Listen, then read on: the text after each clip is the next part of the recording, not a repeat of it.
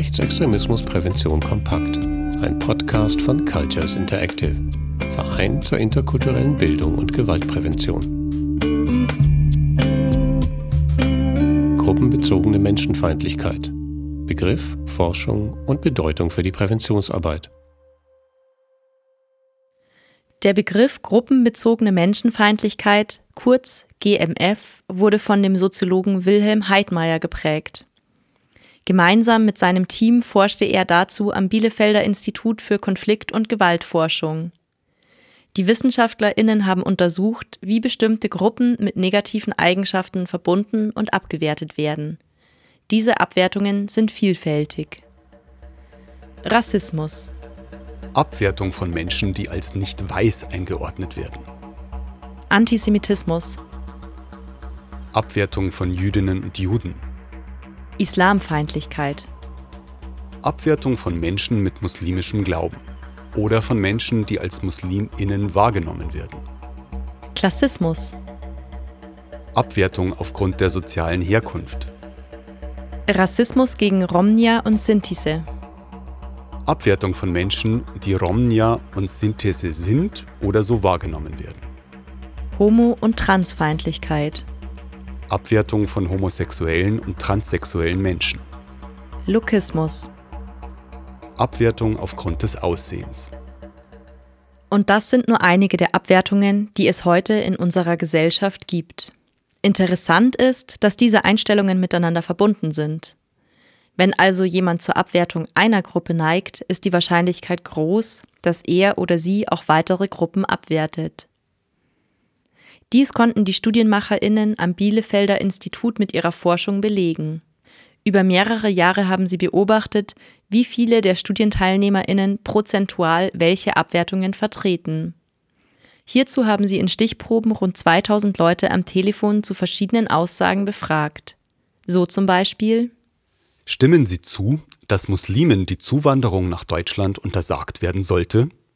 Sind Sie der Ansicht, dass bettelnde Obdachlose aus den Fußgängerzonen entfernt werden sollten? Wenn Arbeitsplätze knapp werden, sollte man die in Deutschland lebenden Ausländer wieder in ihre Heimat zurückschicken? Unter anderem solche Fragestellungen brachte die Bielefelder Studie aber auch in Kritik. Die Art der Fragen würde suggerieren, dass die Muslime oder die Ausländer einheitliche Gruppen sind und damit pauschalisierende Antworten erleichtern. Außerdem wurde bemängelt, dass nur 2000 Leute befragt wurden. Und dann auch noch ausschließlich über ein Festnetztelefon, denn damit waren vor allem junge Menschen teilweise ausgeschlossen.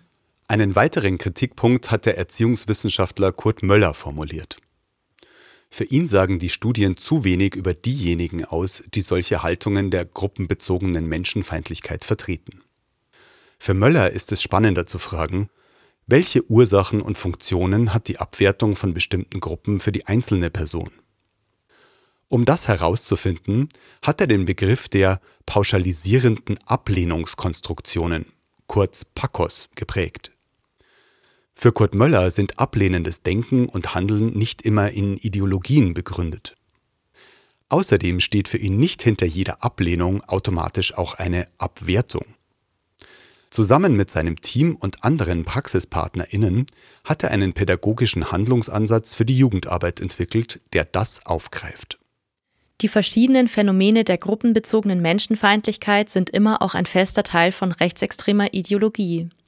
Cultures Interactive möchte dagegen mit seiner Arbeit als Verein menschenrechtsorientierte und demokratische Haltungen bei Jugendlichen stärken.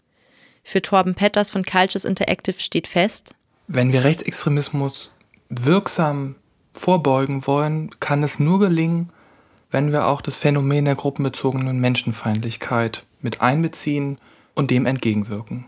Sowohl wissenschaftliche Studien als auch unsere Praxis der Präventionsarbeit haben gezeigt, dass an den Orten, an denen menschenverachtende Äußerungen unwidersprochen bleiben, rechtsextreme Bewegungen eine viel größere Chance haben, sich auszubreiten. Dagegen ist diese Chance an Orten, wo die Mehrheit menschenrechtlicher und demokratischer Meinung vertritt, viel geringer.